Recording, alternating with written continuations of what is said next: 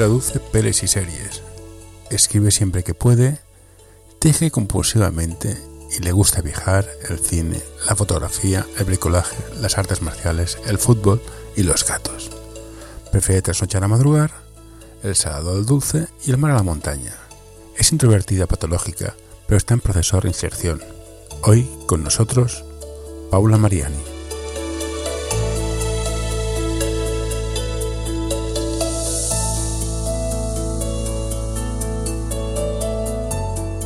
Buenos días, Paula, ¿qué tal estás por la mañana? Muy bien, aquí. Te veo con los cascos de gamer, muy bien. Cascos de gamer. Oye, te voy a decir una cosa. Yo aquí en mi. Te, veo a ti cuando hablas, veo una tal y yo la mía no la veo. ¿No la ves? La veo plana todo el rato. Yo te, yo te oigo, con lo cual debo, estar grabando, pero no sé yo.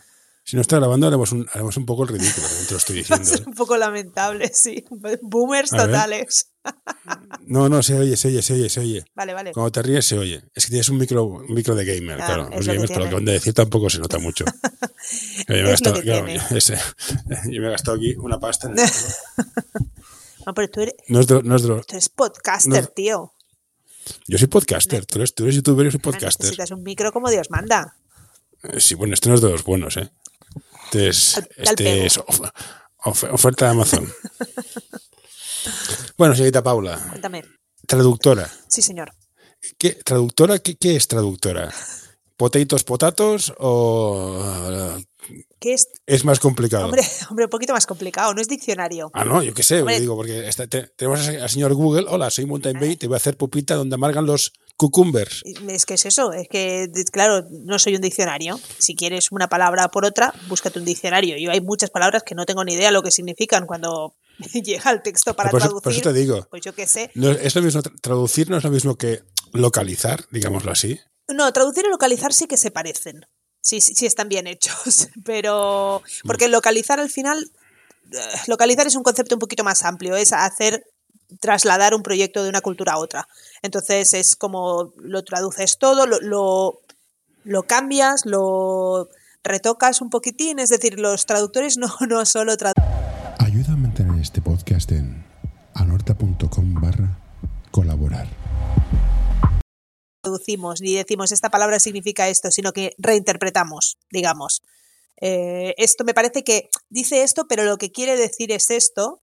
Entonces voy a buscar una manera de decir esto que sea natural en español, que suene bien, que a la gente no le llame la atención y que mantenga el, espíritu original. Pues digo que, no es fácil. Yo leí una expresión en inglés que me hizo mucha gracia que es one sandwich short for a picnic. Sí. Dices, ¿Cómo traduces esto? Una patatina para el kilo. A ese le falta una patatina para el kilo.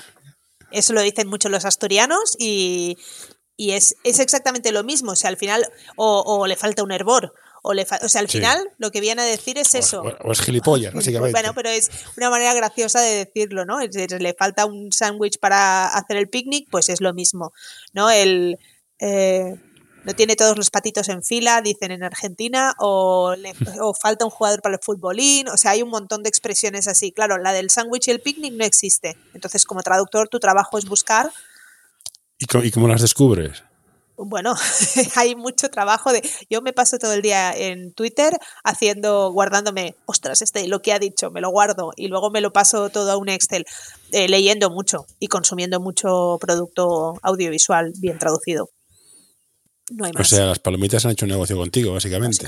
Porque o estás traduciendo o estás viendo. Sí, sí. Bueno, cada vez veo menos de lo que me gustaría, porque como veo mucho por trabajo durante el día, eh, cuando termino es como, vamos a ver fútbol o baloncesto o algo que, no me requiera una inversión mental, porque es, muy, no, muy duro, pero ostras, es muy cansado para, para el cerebro estar todo el día ahí buscando sinónimos y a ver qué quiere decir y todo eso. Y pierde la gracia ver series entonces ahora, ya que eres tan profesional, esto está mal traducido, esto está mal puesto, esto no sé qué. Hombre, para. Pierdes esa perspectiva. Que eso le pasa a mi, a mi pareja de mí, que estudió cinematografía, y claro, yo vi una película y decía, no, la dirección de actores, en la iluminación, y digo, ¿qué, qué, estás haciendo? Ve la película. Y no puede. Sí. Sí, sí, sí.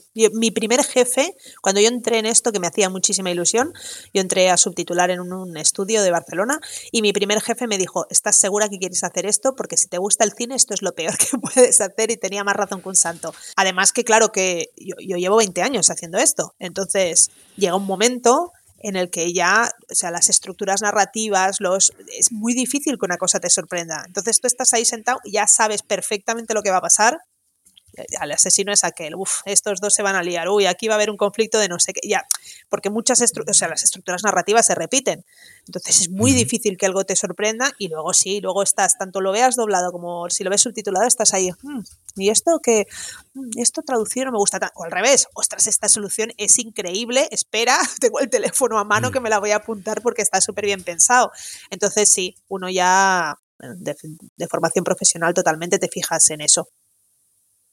Y empezaste hace 20 años, que no estaba ni Netflix, HBO, como digas, Disney Plus, voy y te mato. Yo digo Disney ¿Cómo ha cambiado? En teoría tendría que haber más trabajo, pero creo que cada vez hay menos. No, no, no, no. Hay un montón de trabajo, ¿eh? ¿Sí? sí, sí, hay un montón de trabajo. Lo que pasa es que también hay muy poca voluntad para hacer el trabajo bien y para, sobre todo para pagarlo, pagarlo. bien. Sí, no, empecemos, empecemos por el principio. hay, hay más trabajo que nunca. Eh, hay muchísimo trabajo, hay, siempre, siempre ha habido y eso yo creo que va a continuar siendo así. Siempre ha habido proyectos, bueno, proyectos mierdas que a nadie le importan y que, bueno, pues que, sal, que se traduzcan y ya está. En el Nufra en, el en Sudáfrica. Ya está. ¿Sabes? Me da, igual que sea lo que sea. Yo que sé, tengo. Porque al final las cadenas, ya las cadenas tradicionales antes compraban paquetes. Y quiero esta peli, vale, pero te tienes que quedar todo esto. Entonces había pelis y series y tal que no les interesaban nada pero que ya que las tenían, pues bueno, pues las puedes emitir. Entonces siempre va a mm. haber producto de primera y producto de segunda. Eso está clarísimo. Esto como, como el jamón, sí, vale. Eso es así. Entonces, eh, bueno, pues, pues hay productos que se cuidan más y productos que se cuidan menos, pero realmente hay un montón de trabajo. Eh, la, la, batalla por ver quién tiene, ¿no? Como las mejores series y como lo que, mm. las mejores pelis y todo es, es bueno, tremenda. Entonces, claro, a nosotros sí que nos da, que hay, hay, un montón de trabajo. Yo tengo la suerte de que como llevo mucho tiempo, eh, pues bueno, no, no me va mal y puedo negociar y tal, pero la gente que empieza, sí que es verdad que hay mucho trabajo y la, y, alguien se quiere enriquecer a lo largo del camino.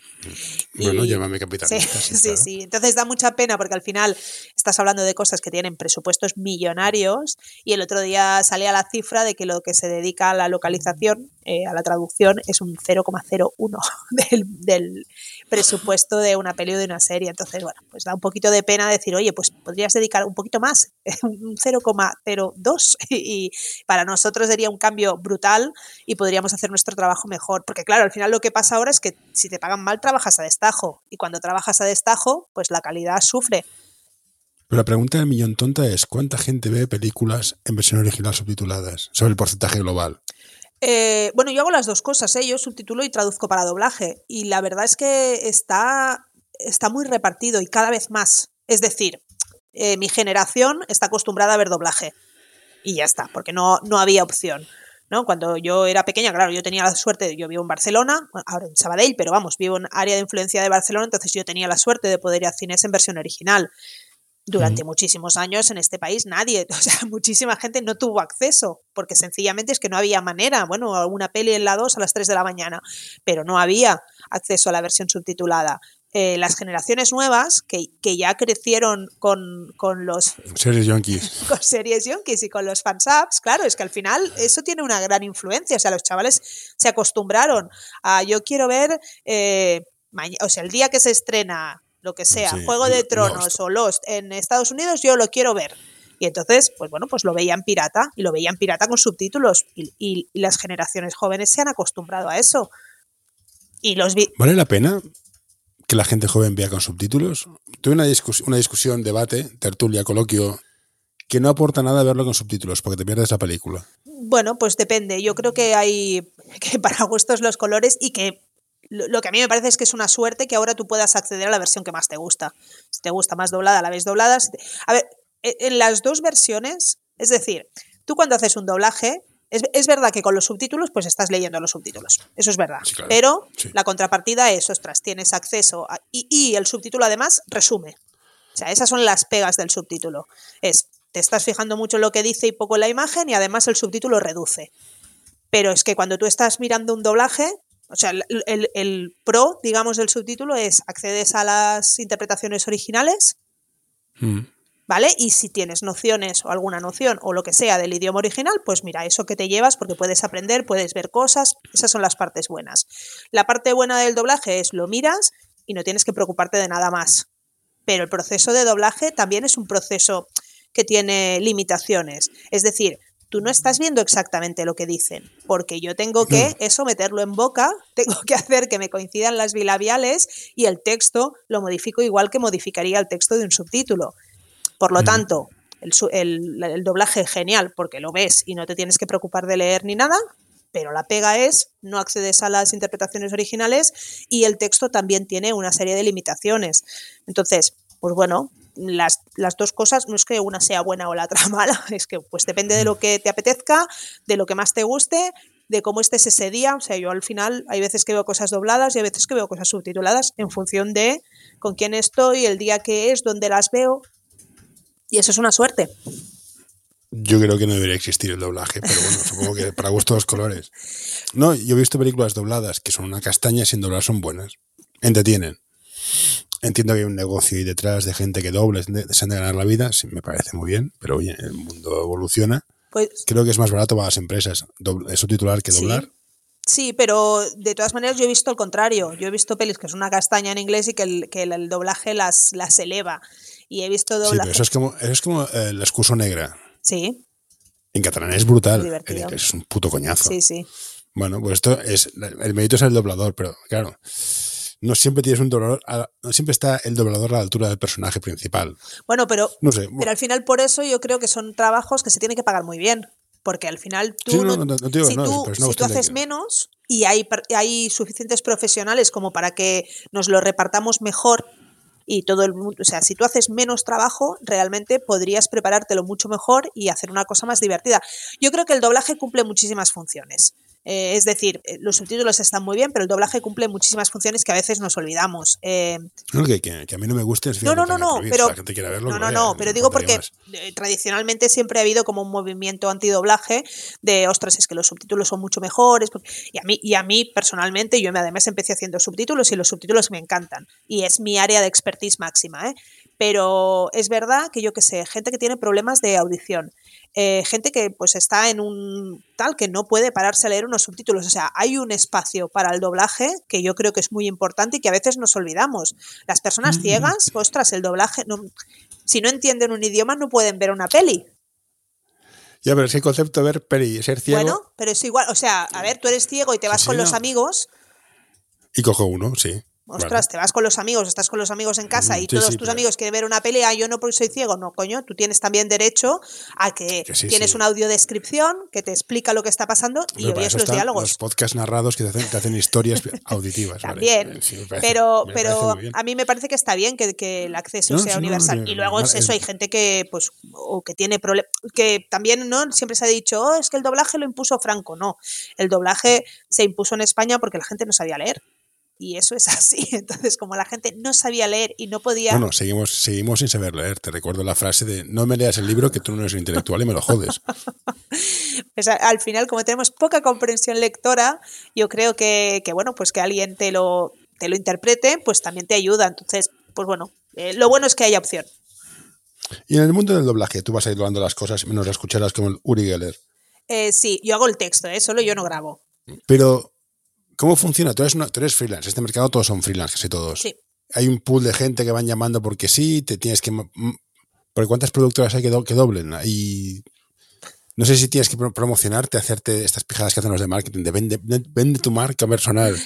No hace falta. No. Em, es un mercado. Es un mercado relativamente. No voy a decir. Sí, es, es relativamente pequeño. Es decir, hay unos cuantos estudios en España y tú con quien tienes las relaciones con el estudio. Tú no hablas con la productora ni tienes relación con el cliente final en general. Tú normalmente tienes relación con el, con el estudio de doblaje. Entonces, pues bueno, el estudio de doblaje se, se compone de una persona que es el account manager, que es el que tiene la relación con el cliente, y luego hay un montón de project managers. El account gana los gana entre comillas, pero se postula y gana los proyectos y se los reparte a los project managers que luego son los que llaman a los traductores. A veces, eh, pues yo qué sé, Netflix o HBO o quien sea dice, vale, esto quiero que lo traduzca fulanito, porque al final no es un sector tan grande como para que en, principio las, las productoras sí que nos conocen, aunque no tengamos relación directa con ellos. Sí que nos conocen, entonces pues a, a veces te llega un proyecto que te dicen, oye, que esto me han pedido que lo hagas tú. Genial pero tú con quién tienes relaciones con el estudio principalmente. ¿Y estás muy influenciada por el tipo de lenguaje que se habla a día de hoy? O sea, ¿cómo cambian las cosas? Ah, hace, hace un tiempo había gente que tenía el GPS con la voz de chiquito. Ahora es papi chulo. Ah, no, papi chulo no. te, estás quedando antiguo, ¿eh? Papi chulo es, antiguo, es, perrea, perrea, yo qué sé, lo que se lleve ahora. ¿Afecta el día a día del doblaje? Eh, sí, sí, em, sí en función del proyecto que hagas. Es decir... ¿Y cómo, cómo, cómo estás al día? De Pues claro, yo me enteré, me enteré, de verbos de esto está muy cheto. Está no, shipeando. No, chetao. Está, chetao. Chetao, está chetao. Está muy mamado, digo. Mamao, sí, que está cachas, digo, ¿cómo? Sí, sí, e-, ese lo llevo mal, porque mamao para mí es borracho de toda la vida. Exactamente. ¿Cómo te actualizas al slang de la, de, la, de la, juventud? Bueno, yo tengo la suerte inmensa de tener tres adolescentes en casa, que eso es una suerte inmensa en este momento. Eso, trae información, sí. Y si no, si no, TikTok y Twitter y Twitch. ¿Ves TikTok? Sí, no mucho, pero... Ahora entiendo, ahora entiendo por qué las nieves del tiempo platearon tu sien. no, no, de vez en cuando sí, sí, sí. Eh, eh, son buenos sitios para ver cómo hablan los chavales. De todas maneras, siempre depende del proyecto. Al final, tú lo que haces, y, y esa para mí es la parte más difícil de la traducción, es tú te tienes que. Tú tienes que descubrir cuál es el tono del personaje. Es decir, yo lo de chetao no lo voy a usar si no tengo chavales adolescentes en mi, en mi... Me da igual que sea como se habla hoy. Si el, diciendo chetao, si el personaje tiene 35 años mm, o 40, pues no le cuadra decir chetao. En cambio, si hace... la cagaste por la Exacto. No, es, es, hace poco hice una serie de TikTokers bueno, claro, hay TikTokers, me puto encanta todo y todo está chetado y tal. Eh, yo doy clase en la universidad de vez en cuando, entonces a veces les pregunto a mis alumnos, oye, ¿esto todavía lo decís? O lo pregunto en Twitter, yo pregunto mucho estas cosas en Twitter. Voy a Twitter y digo, oye, mm, ¿esto lo decís? ¿No lo decís? ¿Qué decís? Y entonces es súper interesante lo que me contestan y me lo suelo guardar en un Excel para cuando me vuelva a surgir la duda. La parte tecnológica de tu trabajo habría que estudiarla a fondo. ¿eh? Todo en un Excel no es lo más inteligente. No, no, te necesito encontrar, pero bueno, eso ya te lo preguntaré. Necesito encontrar una. Sí. Una solución. Una, solución quiero. Eh, sí, sí, algún, una, una base de datos que, donde puedas meter todo esto y buscar. Pero bueno, por el momento es un Excel gigantesco. ahora que hemos delatado y sabes que saben que soy, me dedico a hacer más, cosas de frikis. Yo cuando hago algo tengo la opción de corregirlo. Publico rápido, corrijo rápido, publico rápido. Una vez publicas, tú no hay marcha atrás. Esa tensión de en plan, hacer clic en send, hostia. Eh, cada vez más se aplican eh, muchos procesos de quality control. Entonces, normalmente Normalmente yo tengo igual un par de días o tres para, ostras, darme cuenta de, ostras, aquí la he cagado y escribirle a mi cliente, oye, fíjate que me he dado cuenta, te, mando otro archivo, que me he dado cuenta que he metido la pata aquí. Y ya está, y no suele pasar nada, pero hay procesos de quality control. Eh, depende mucho del cliente y los procesos son muy diferentes todos, pero bueno, eh, a veces me llegan las, los cambios que me ha sugerido el revisor para que yo los mire y diga si me parecen bien o no, a veces se cambia directamente, a veces te llega pues un informe de errores o de cosas que al, al ¿Pero esto es automático o hay un ser humano mirándolo detrás? Hay un ser humano detrás. O sea, hay un tío que se dedica a ver películas con subtítulos. sí, claro.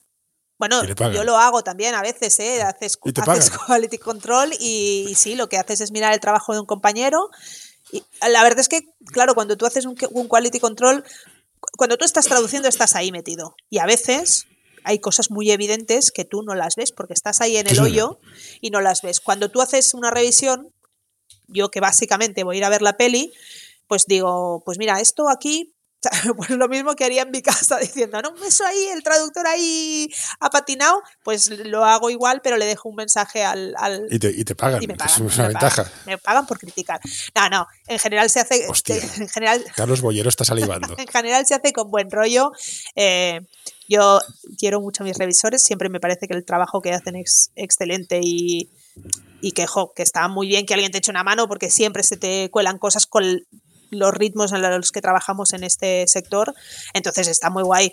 Y, y cuando reviso, pues intento pues hacer lo mismo que me gusta que me hagan a mí. Si veo algo que es recurrente, le digo, oye, no, mira, y le paso la norma de la RAE o de la Fundeo o de lo que sea, porque a todos nos pasa que tenemos vicios, eh, que, que, no nos damos cuenta que están mal hasta que alguien nos dice, oye, que eso no se dice así. dices, coño, pues llevo 20 años diciéndolo mal.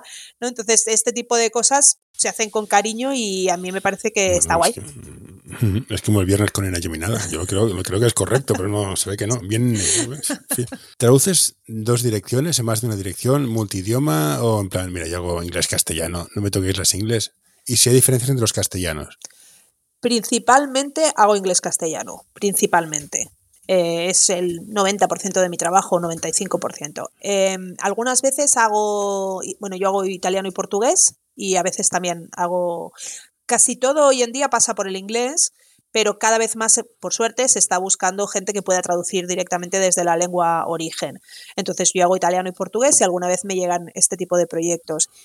Y algunas veces hago traducción a inglés, tra hago traducción inversa de productos españoles. en general, o sea, lo, mi, mi, trabajo no es hacer una traducción para que eso se emita, sino hacer una traducción que le sirva de puente al traductor de polaco que va a traducir esa serie española. Mm. Entonces, eh, pues bueno, yo le, se lo traduzco al inglés, le pongo muchísimas notas de contexto, de yo qué sé, eh, pues eh, esto es una marca de pipas española y las pipas son esto, ¿no? O sea, cosas que son culturales y que pues un traductor de la otra punta del mundo no va a entender. Porque traducir al inglés o al coreano torrente. Ese es el ejemplo, el ejemplo de Clásico, oro. ¿no? Sí, eh, bueno, pues eh, perdería. O sea, al final, las obras audiovisuales, la gracia que tienen es que es que tienen un montón de comunicación no verbal, es decir, tienen un, tienen un montón de de cosas que son referentes culturales que comparte una población o un estrato social o un tal, ¿no? TikTokers, pues bueno, es, es, haces una serie de TikTokers y sabes que, ¿no? Tu público son unos chavales que en todo el mundo lo van a entender porque el tipo de cosas que hacen, los memes que utilizan, las palabras que utilizan son universales. Cuando hablamos de pues Torrente es una cosa súper nacional, ¿no? Que es como hay muchas cosas que Torrente sea del Atlético de Madrid ya a ti te da. Dicen, dicen, dicen claro, a ti te da toda una información que si tú no eres español, esa información no la tienes. Torrente vive uh -huh. en Madrid, es muy madrileño y muy español, pero es del Atlético de Madrid. Pues hay un montón de metainformación que tú esa la pillas. Entonces, este tipo de productos se pueden traducir, pero se pierde un montón de cosas que, bueno, pues es que no, no, se pueden, son intraducibles, porque son cosas que están en, la, ¿no? en, la, en el imaginario colectivo de, de un determinado país. Yo ahora acabo de traducir, que no te puedo decir el título, pero he traducido una sitcom de. No, ni siquiera una sitcom, pero una de estas series cortitas de que todos los personajes son negros. Entonces, claro, los referentes culturales, el tal. Yo hay cosas que pillo que sé que son intraducibles. Hay cosas que entiendo por qué las están diciendo, que para mí no tienen el mismo peso, porque yo no vivo en Estados Unidos ni soy negra, por lo tanto, hay muchas cosas que a mí se me escapan, que es que además no las puedo traducir porque el peso que tiene un determinado cantante, un determinado presentador en la cultura negra es algo que nosotros, entonces, pues bueno, pues te quedas con el resto de bromas que sí que son traducibles y sí que son importables y tal, pero todo ese subtexto no, es que es imposible. ¿Y crees que vamos a una homogeneización de la cultura a nivel audiovisual? Porque cada vez es más homogénea. Yo, por lo que veo yo, cada vez es al menos en Netflix, que son muy suyos, ya sabes, son super progres, o sea, es todo, está el personaje que ha de ser así, el personaje que ha de ser así, están todos los tópicos posibles habidos por haber y la estructura es toda tópica como todas. Y por eso mi teoría pasajera es que las series coreanas lo están petando, porque pasan de todo este rollo. ¿Puede ser? Yo creo que, que estamos saliendo de ese proceso. Es decir, yo creo que ese proceso ha existido. Ha habido un momento en el que intentamos homogeneizar la cultura a saco.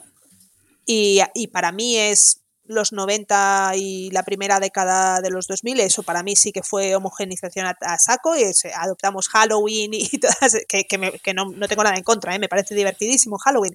Pero que hubo un momento digamos, principios de la globalización en el que, ¡guau!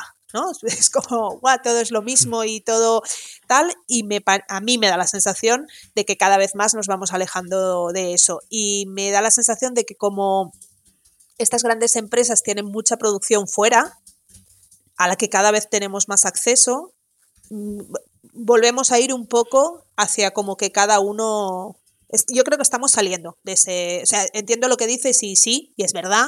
Y, y, yo creo que además cada plataforma tiene un estilo muy propio en el, en el, en el producto propio, en el producto que ellos producen. Todas las plataformas tienen como, como una seña de identidad. Aunque, aunque los productos sean muy dispares, tú cuando haces un, un, producto sabes, porque, pues bueno, tiene unas, unas señas de identidad bastante claras. Eh, pero aparte. Echo, de menos, bueno, echo de menos eh, series con, con sustancia. Son series muy teenagers. Vi una, Lock and Key, que me encantaba, basada en, un cómic de Lovecraft, hecha por el hijo de Stephen King, que prometía y al final se hizo tan teenager que dices que no tiene ni puto sentido. No tiene puto sentido. Claro, esto es una cuestión que no depende de ti, tú lo traduces y punto, ya está. O sea, pero. A ver, claro, a ver el, tema es todas estas empresas quieren vender. Entonces, pues bueno, pues hacer. Ya, pero quien paga es el padre. sí, sí, pero bueno, a ver, Netflix lo que pasa es que tienes un, fondo de armario infinito. O sea, tú te metes en Netflix y Netflix es. es hay mogollón de cosas, yo que sé. A mí me gustan mucho las policíacas nórdicas y hay un montón. Eh, eh, series así más sesudas, más, bueno, yo, yo creo que... No, sesudas no, Fraser, o sea, no hay que pensar mucho. o sea, tampoco, no, no, no, te creas lo que no soy, o sea, no soy muy sesudo, Fraser. No, yo creo que las hay, lo que pasa es que, claro, al, al final, eh, pues bueno, no, no, sé cómo lo tienes tú configurado en casa, yo, eh, bueno... sé que tengo tele, pero no la puedo ver. no, porque al final yo, es, es so pena de muerte, es cada uno tiene su propio perfil y le vais a fastidiar el algoritmo a otro. A mí no me lo fastidiéis, que solo me, me, recomienda lo que a mí en principio me gusta. Entonces. Sí, eh, tenemos que cada uno tiene un perfil. Sí, sí, yo, yo creo que, que si ves un par de cosas y si, si, si, le aportas información a las plataformas, las plataformas aprenden de lo que tú ves y yo creo que luego te sugieren. Y creo que hay cosas, ¿eh? Lo que pasa es que, claro, lo más famoso, al final ¿quién es el que tiene tiempo para ver Netflix y para comentarlo en las redes y para que eso se haga enorme? Pues los chavales más jóvenes, entonces pues van a ver el tipo de, programa pues eso, que es más famoso. No, no, me estás motivando. O sea, tengo que trabajar como un cabrón para pagarle el Netflix a mis hijos. Para que hagan programas que le gustan a mis hijos y no a mí que estoy trabajando como un cabrón. No, pero hay... hay es... No, no, dicho así, suena, suena, bien. No, pero lo que te digo es que hay. Lo que pasa es que al final las, las series que se llevan la fama, digamos, eh, pues, pues son las series que más gente ve y más gente ve, o sea, el, grupo de edad que más tele ve son los chavales, mucha más de la que vemos, de la que vemos los adultos. Entonces, pues a mí me parece normal que todo este tipo de series, yo qué sé, que si Riverdale, que si los 100, que si todas estas cosas así un poco adolescentes, pues lo peten. A mí me parece normal. Eh, mi trabajo es enseñarle al, algoritmo que eso a mí no me lo enseñes, a mí enséñame otras cosas. Pero se están haciendo cosas muy chulas, ¿eh?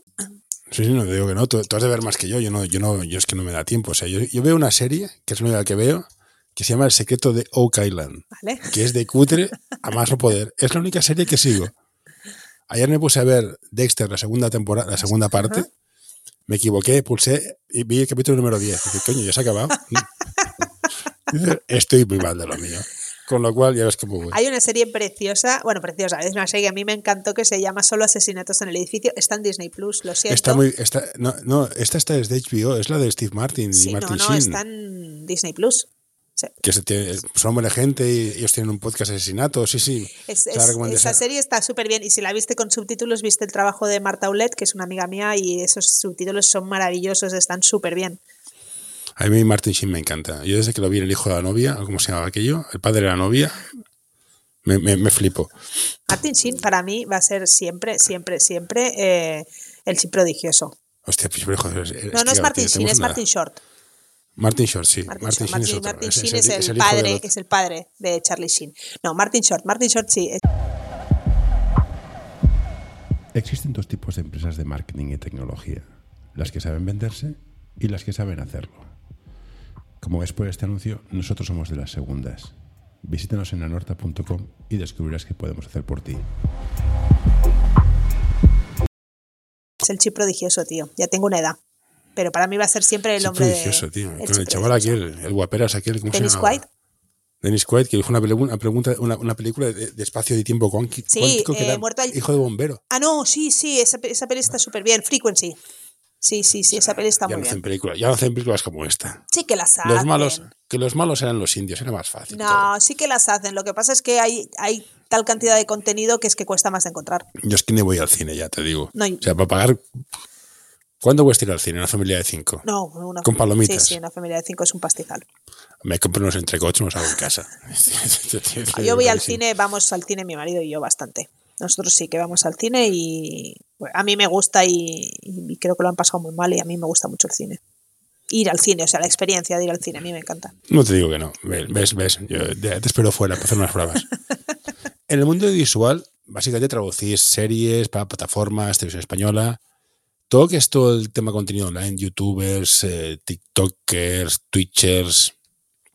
Vimeos también tocáis este tema, ¿te, te llegan ofertas? ¿O es en plan, no, es que Google tiene su algoritmo de traducción, traduce como el culo, pero oye, las moscas van a donde, ¿dónde van lo que sale del culo? Pues ahí. Eh, cada vez más, cada vez más. Hace poco eh, no- no he traducido, he traducido algún podcast. Fíjate, algún podcast de audio sí que he traducido. Y sí, traduje el de el del Doctor Muerte. Y El del cómic. no, el Doctor Muerte es un caso real de un Ah, vale. tipo que, bueno, un médico, no sé, y, un, y traduje uno de Nike contra Adidas, de, de como grandes rivalidades entre marcas y, y traduje el capítulo de Nike contra Adidas. Y, y me llegó una oferta que al final no, no salió adelante, pero de un canal de YouTube de gimnasia facial o no sé qué, o sea, eh, Gimnasia sí. facial. yo creo que se, se va abriendo el, el mercado. Lo que pasa es que, claro, es verdad que Google te lo pone fácil y, y YouTube te pone directamente los, los, pues, o, bueno, pues los subtítulos esos que son reguleros. Esta es la pregunta. La, la- la competencia, ¿cómo la ves? Te- tecnológica. Uh, no, no, no. Yo no, no sufro para nada por mi puesto de trabajo.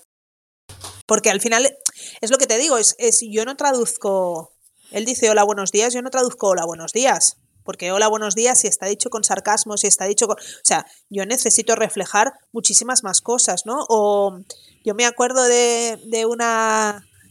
de un capítulo que... No, no, una peli, una peli. So... So no sé cuántos, la 7, la 8, no sé, porque hay, hay Ah, 80.000 sí.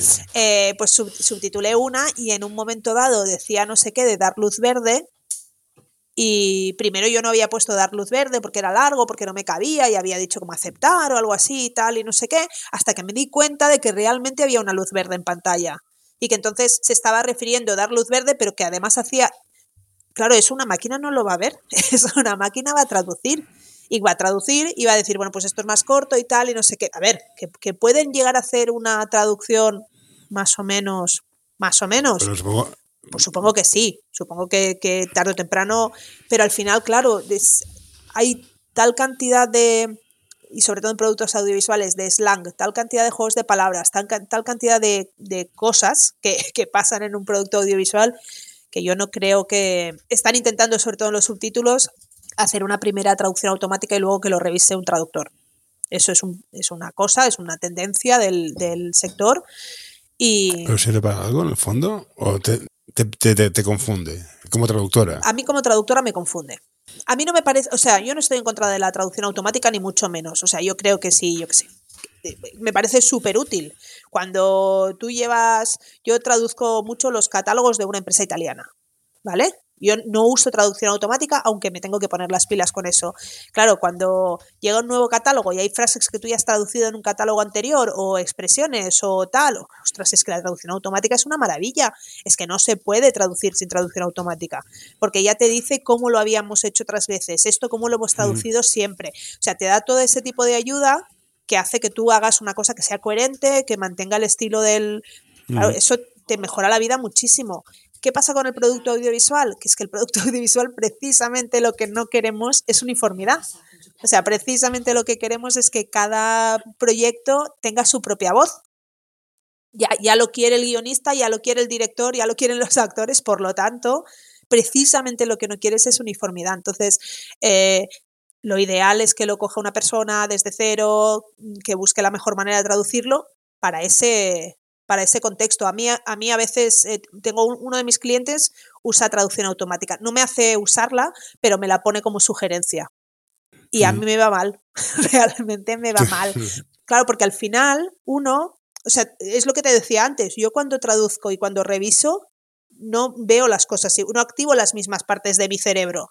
¿no? Cuando reviso estoy haciendo una cosa. decir que la traducción automática sería como a Thermomix, que para ciertas cosas te va bien porque es pam, pam, pam.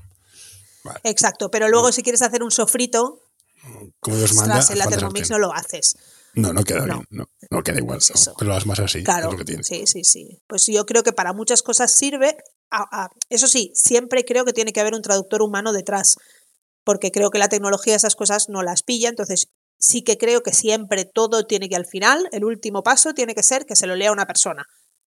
Y que, y que se dé cuenta de, ostras, no, esto aquí no, esta, esta manera de expresarlo no, este, tengo, tengo colgado en mi perfil de Twitter, espera que te lo voy a enseñar, em, te lo voy a leer en, en tal porque me hizo mucha gracia y es traducción automática y es una frase hecha que se tradujo mal, como se tradujo mal, Translate Server Error, que alguien lo puso en un, en un traductor y el traductor dio un error y lo publicaron con el error.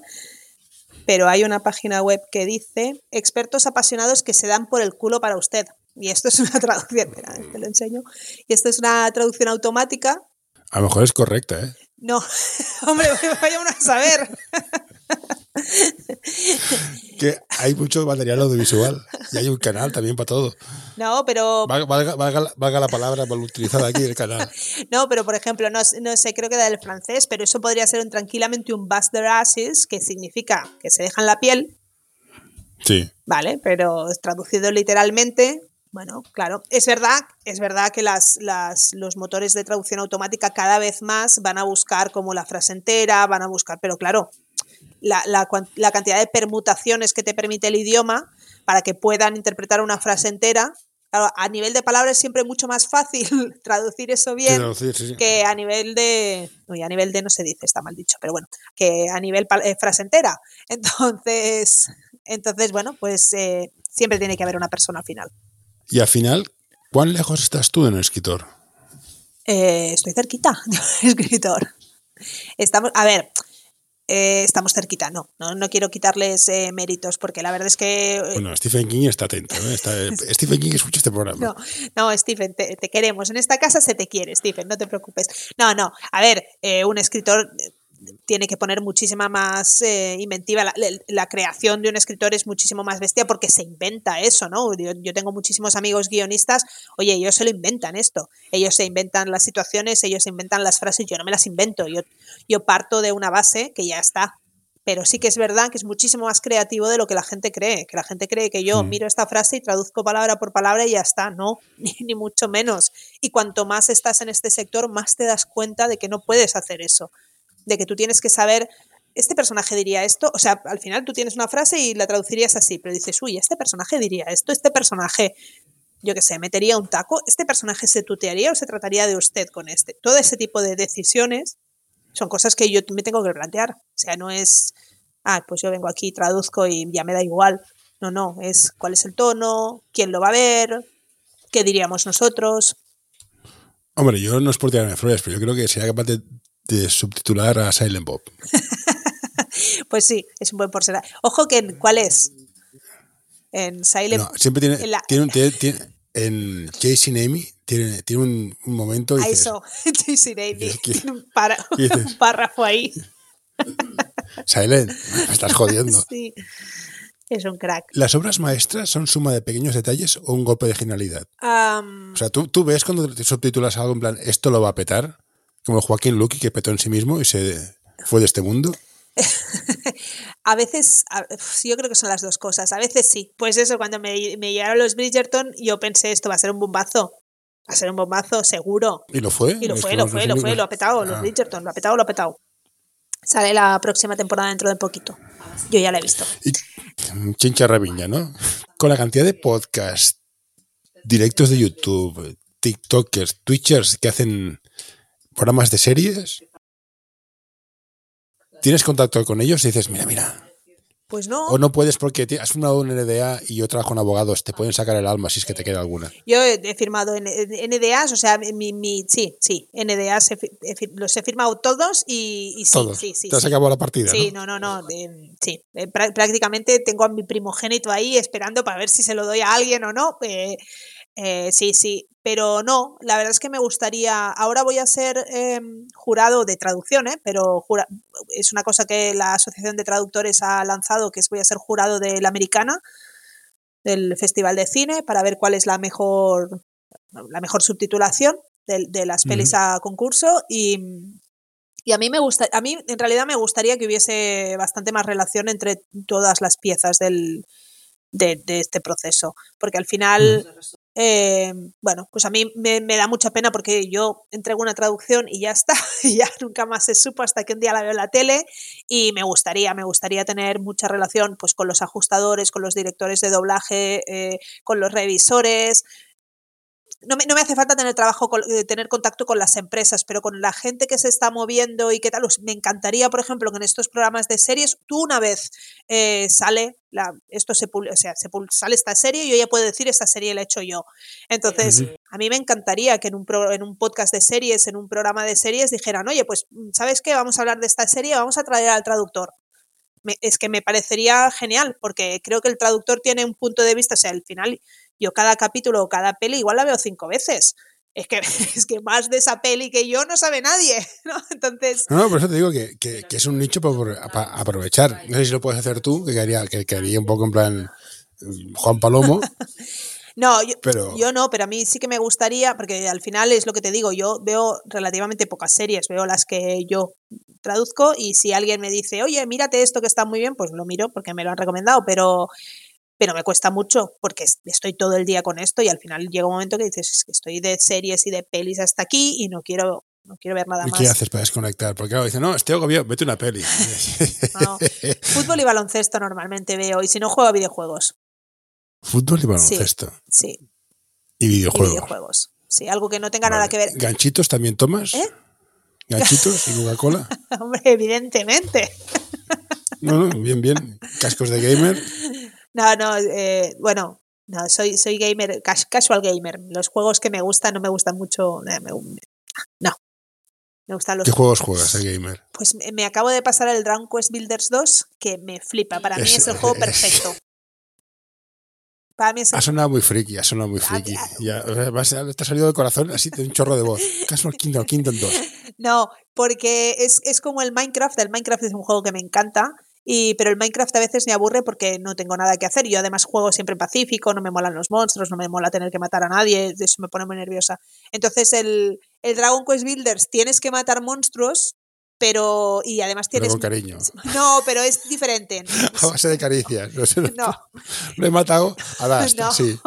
No, pero tienes, tienes misiones. A mí yo el Minecraft me encanta, pero si tuvieras misiones me gustaría más. Y el Dragon Quest Builders al final es muy parecido al Minecraft, pero, pero tienes misiones. Hay que hacer esto, hay que hacer Entonces, eres autónoma, trabajas haciendo traducciones y te desahogas viendo fútbol y baloncesto en la tele y jugando al ordenador. ¿Sabes esa puerta grande que hay en la entrada de tu casa? Sí, sí, sí. Fuera hay un mundo. Se ve que sí. ¿Qué tal, qué está? Se ve que sí. Además, ¿Qué tal está el exterior? Además, coso y tejo. O sea que te es, todo de estar en mi casita. Tejo, de, no, no, de, no de edificios, sino de otra cosa. No, no, tejo, tejo de lana. Eh, sí, sí, sí. Hay un, ¿El gato para cuándo? No, no, perdona, perdona, tengo gato, evidentemente tengo gato. No sé dónde está, porque.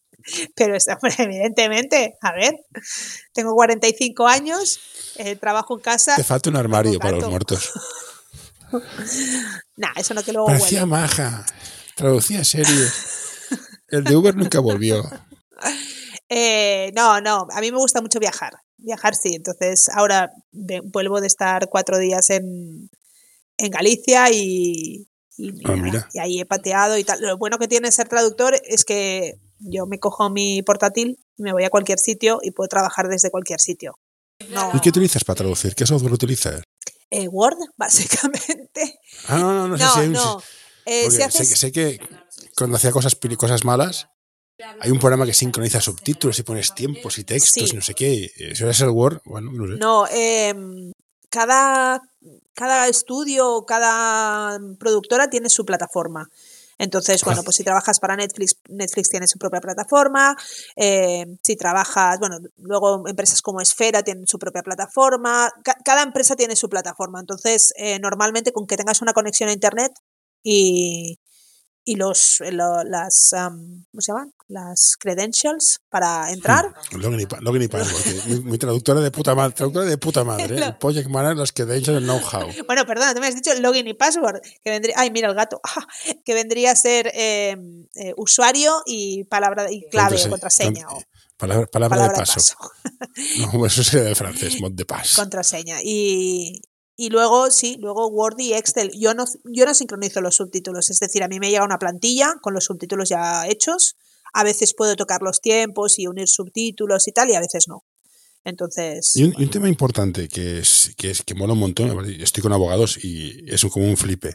Los derechos de autor. ah, ¿Qué hacemos això? mira, te voy a contar una cosa, porque esto, Ay, Dios esto mío, no venga, lo sabes. apago el micro. Pero yo soy vicepresidenta de Dama, De Dama. que es la Hostia. Asociación de Dame, Derechos de Autor. dame amo- amor mucho rato. Vale, pues eh, no, nosotros cobramos derechos de autor. Eh, ¿Pero una vez? ¿O, o- no, no, no, es en función cada, de cada vez que se, que se emite. que se emite? Sí, sí, sí, nosotros tenemos, bueno, pues datos de, de consumo y en función de la franja horaria, no sé, no, eso, eso ahí se me escapa un poco. Pero en función de la franja horaria, en función de la cantidad de espectadores, en función de muchas cosas, nosotros cobramos derechos de Esto es un debate que si se abre nos vamos a las tres horas. No, no, porque tú, tú, tú coges una cosa que ya está hecha, la pasas al español y cobras derecho de autor. Correcto. Bueno, porque yo estoy generando en teoría una obra derivada. Porque tú no, o sea, tú no podrías, tú podrías, ¿no? Tú podrías colgar la obra original Y, bueno, pues a ver cuánta gente ve la obra original. Yo estoy creando una obra derivada. Y entonces yo sí, soy sí, sí. autora Del, del tal. Sí, o- bueno, pode- podemos hablarlo. Es, es- No, no, no, el no, derecho no. de autor. No, eh, no, no, no te voy a discutir el derecho que tienes a cobrarlo, sino cómo se gestiona. Es complicado. ¿Hasta qué punto la cultura es? Yo creo que has de cobrar, eso está claro. Pero que tú cobres, reduzca el acceso a la cultura, por el tema de las mm, plataformas. mm, O sea, mm. ¿Cómo se gestiona todo esto? Y partir de la base que el, el conocimiento, el, tu trabajo se ha de pagar, esto tengo clarísimo. No. Pero hay gente que no puede pagarlo. Sí, sí, no. ¿Cómo hacemos que la gente no pueda? ¿Cómo, cómo, cómo equilibrarías todo esto? No tengo ni idea. Ojalá lo supiera. No, no, no. bien. Yo, yo estoy, estoy totalmente de acuerdo. La cultura tendría que ser accesible para todo el mundo. También podríamos entrar en un debate de si esto es cultura o es entretenimiento y si es, o sea, podemos entrar en muchos debates con esto. Es que todo entretenimiento es cultura. Las distinciones de snobs y de pijos se comen queso, que fusilarlos. Bueno, no me fusiles. He traído queso de Galicia, no me fusiles. Tetilla. He traído tetilla auténtica eh, que se desparrama. Eh, pues no lo sé, la verdad es que no lo sé. Eh, sí que es verdad que, que, bueno, pues hay gente para la que no es accesible y es inviable que sea accesible. No, no sé cómo lo tenemos que eh, gestionar. El, el ju- el juego de calamar, bombazo a la puerta de tu casa. Volvemos con Joaquín. Hay gente que no lo puede ver, No. que lo verá. O sea, yo trabajo en el sector de la, de- de la maldad perpetua, que es marketing y tecnología, y se puede acceder. Pero si eres honesto, hay gente que se quedará fuera de muchas cosas. Sí, sí. Entonces, la- la- el tejido que mantiene la estructura de una sociedad, que es la cultura, se va a romper. sí, Que no, que no va a pasar porque somos unos piratas, sí, o sea, te lo sí, digo ahora. sí, sí, pero Pero no. tú te has de, cobrar, tú has de cobrar, eso no lo entiendo. Entonces, ese equilibrio lo veo complicado. No, no, que- es, es muy complicado. Y, y de hecho, te iba a decir que nosotros somos los únicos que cobramos en Europa. O sea, los derechos de autor, nosotros somos. Los derechos de autor de esta manera somos los únicos que cobramos. Creo que los franceses cobran un tanto eh, a, a mano alzada, así cuando entregan, ceden todos los derechos y les pagan por esos derechos y ya está. Pero este derecho reservado, que además es irrenunciable, que es tuyo, te pertenece, pase lo que pase, firmes No, lo que firmes, hay, hay es dos cosas. El, el derecho de, intelectual de autoría es, es irrenunciable y es tuyo. Eh, lo- Los royalties, ahí es donde hay, hay más, hay más pollo. Bueno, como- en España en principio, claro, yo no soy abogada, ¿eh? pero yo llevo mucho tiempo en Dama, en, España en principio el royalty es totalmente irrenunciable. Lo que cedes, lo que puedes ceder, lo que de hecho tienes que ceder si trabajas en este sector son todos los demás derechos. Es decir, yo en el momento que entrego mi traducción, firmo una cesión de derechos y les permito que hagan lo que quieran con esa traducción. ¿Vale? Es decir, eh, si yo me reservase los derechos que me corresponden como autora, yo podría decir, no, mira, vas a hacer subtítulos ya, pero con mi traducción de doblaje no. No te permito que tal. No quiero que mi traducción salga en la cadena tal. Todos esos derechos que uno tiene porque es autor de la obra, eso es lo que cedes. Lo que nunca cedes es el derecho a poner tu nombre, aunque, pero como no hay, em, ¿cómo se llama? No hay castigo, digamos, para si, si te saltas la ley de no poner el nombre del traductor, como no hay castigo, pues hay gente que no lo pone y ya está. Sí, pero cobras igual. O sea que al final Sí. Maquiavelo, Maquiavelo- Maquiavelo tenía razón. Hazme lo que quieras, pero paga. Bueno, te digo una cosa, lo que, de lo que cobramos, de tampoco, no, no encargues el Ferrari todavía, lo que, lo que cobramos tampoco es que No, sea... no, yo, yo estuve escribiendo un blog diario durante dos años y uno de ellos me lo fusilaron en cuatro o cinco sitios. Que me parece muy bien. Creo, yo no vivo de esto, pero la gente que vive sí. Es, es- es mi duda con la cultura. Bueno, es, cultura muy, entendido es- como- es muy complicado. Yo creo que es muy Como complicado. más media. ¿eh? O sea, a mí, no, es que es un artista de puta madre. ¿Quién lo ve? Tres, lo ven tres. Y uno de ellos es su madre. No, eso no es un artista, eso es un flipado con pasta. Son cosas distintas. Bueno, No, no, y el, sí, y el cine es un sector de flipados con pasta. Pues hay gente que pone pasta a hacer películas que den dinero para que el amigo de, un- de uno de estos haga una película flipada, que a lo mejor es buena, a lo mejor no. no, yo no estoy de acuerdo. Yo creo que sí que Me hay. No, yo creo que sí que hay, que hay arte que se consume poco. Yo entiendo que hay un arte que es lo que tú dices, más media, que lo entiende todo el mundo, que vamos a argumentos simples y tal, y no sé qué. Y hay un arte, pues que hay gente que tiene ganas de expresar algo que no digo que ni que sea más elevado, ni para más inteligentes, ni nada. Solo digo que hay gente que tiene ganas de explicar historias de otra manera. Que, Sí. que, bueno, pues que también son arte, pues son una manera Sí, sí, de pero no- no- explicar no historias no digo, totalmente sea, diferente. Yo no digo que no sean arte, digo, no es ni mejor ni peor, es otra manera. No, no, no, es otra manera, exacto, no es ni mejor ni peor, no, No, tal. Y también es verdad que hay una mm, preferencia y, y que esto es un negocio. Entonces, al final, eh, hay. Y, y, por ejemplo, se ha montado Filming, que es una plataforma que precisamente vive de eso, de tener una cosa que no es tan mainstream para gente que le gusta otro tipo de, de cine. Ni mejor ni peor, vuelvo a lo mismo, pero que al final es verdad que lo que es mainstream, lo que, de lo que habla todo el mundo, pues tiene una cierta estructura, que es lo que decíamos antes, y, y bueno, y es lo que se consume. A mí me parece que, que está bien que, que haya de todo, pero claro, yo, por ejemplo, que me dedico a esto, yo tengo todas las plataformas. Claro, yo pienso, esto Sí. no está al alcance de todo el mundo. No, no, debes, dejarte una pasta que esto, es- esto cuenta como gasto, esto es inversión, gasto de empresa. tengo ahí un tira y afloja con mi, con mi gestora porque le cuesta mucho justificarlo a Hacienda. Pero claro, yo, yo, no, la- No, no, yo no las veo. Hacienda- O sea, yo no las veo, yo las tengo porque si me llega una segunda temporada de algo o porque en una cosa que yo estoy haciendo hacen referencia a algo, yo tengo que poder ir a... O, o lo típico que nos pasa siempre, siempre nos pasa, que tú estás viendo, estás traduciendo una peli y de fondo eh, hay otra peli que se ha estrenado. Bueno, pues tú si eres un buen traductor quieres ir a ver cómo quedó esa frase para dejarla igual, para... Bueno, pues claro, todo eso a mí significa que tengo que tener todas las plataformas. Eh, yo estoy de acuerdo, es gasto, gasto, gasto de trabajo. Sí, sí. Lo que el, el fiscalista del Estado te dirá no. Claro, sí. Eh, El Estado es muy justo. Sí, sí, me dirá, no lo usas solo para eso. No, no, claro, si lo tengo, y si mis hijos quieren ver no sé qué, pues los dejo ver no sé qué. Iba a decir un ejemplo que no sé si ponerlo. y ya para finalizar, el humor es arte. ¿Y por qué? Si es que sí es arte, como digas que no te parto las piernas, nunca le han dado un Oscar. ¿Nunca le han dado un Oscar a ninguna comedia? a una come- a una comedia creo que no. No. O a, una, a un mejor actor de comedia nunca. Eh, evidentemente es un arte, evidentemente. O sea, al final, Pero ¿por, por qué está peor considerado por los críticos? eh, porque la gente es muy snob, pero al final un arte Bien, bien, bien. Vamos No, bien. al final un arte, el arte es algo que te conmueve, ¿no? Es algo que genera una reacción en ti. Si algo te deja totalmente. conmueve que te bueno, pues el jabugo es un arte. No, al final, eh, ¿no? Toda expresión artística lo que busca es interpelar al- a la persona que la está viendo y, y generarle una reacción. Hacer reír es muy difícil, muy. Sí, difícil. sí. No, pero te lo pregunto a ti porque te veo más artista que yo. Películas subtituladas en inglés, vas al cine y comes palomitas. No, no, yo, yo, O- o no- yo voy al cine a ver no, de porque- todo, ¿eh? Yo veo y, y me lo paso teta viendo cosas como muy, muy palomiteras y me lo paso muy bien. Puedo ir a ver Cazafantasmas sin rubor y luego puedo ir a ver una peli La- la- turca. la- el, el reboot este que han hecho con las tres señoritas. y no, a mí el reboot, te voy a decir una cosa, a mí el reboot con las tres señoritas me gustó y el último me gustó. Tampoco me encantó, ¿no? Es claro. A ver, a ver, es que en el 84, creo que Cazafantasmas es del 84, yo tenía nueve años, o ocho años, claro, para mí era una obra maestra. Eh, pues verla con 30 años o con 35, pues no es lo mismo. Y a mí el reboot de las tres señoritas no me desagradó, me pareció que tenía guiños buenos. Este último reboot tampoco me desagradó porque va ahí a buscar la, la, bueno, pues la nostalgia y la lagrimilla fácil de, ¡ay, qué bonito! Esto es, un súper homenaje, pero tampoco me pareció nada de otro mundo. Lo que pasa es que, bueno, pues yo me lo paso bien. Voy, veo la peli palopitera y me lo paso bien. Y voy a ver muchísima comedia. Y a mí me parece que hacer reír es un arte, que hay películas graciosas que tienen, bueno, no sé, a mí eh, me encantó Afterlife, que es muy graciosa, muy graciosa, pero que tiene... Es de, mm, de Ricky Gervais. Ah, sí, este me decían que es un tío que se le muere la mujer y está deprimido y hace cosas de esta No, o sea, el, tío habla del. O sea, es una serie que habla del duelo.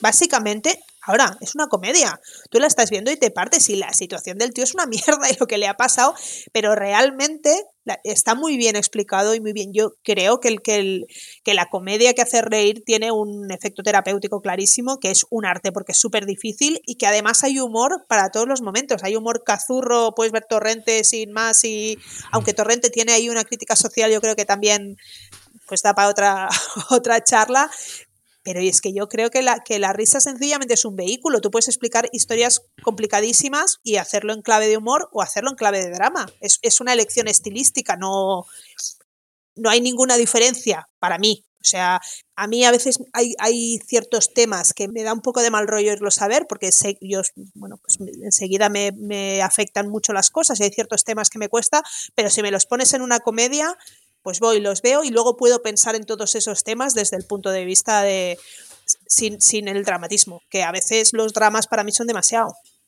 Entonces yo... Ayuda a mantener este podcast en anorta.com barra colaborar. A, a tope con la comedia.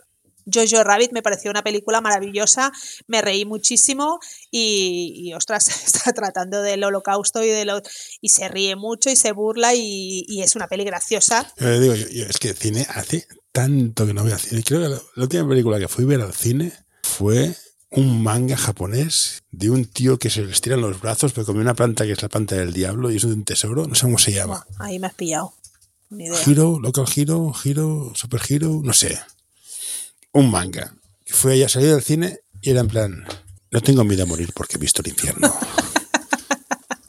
Entonces veías a mi, a mi hijo, a mi hija, a una amiga, qué guapa, cómo mola. Y dije, efectivamente, he estado en el infierno. Oye, dile a tu hija Otaku que creo que todavía tiene un par de días para, para ver el Festival de Cine de Japón en, en, por internet, que están todas las pelis ahí gratis. Está de exámenes, o sea, eso lo voy a decir, ya te lo digo.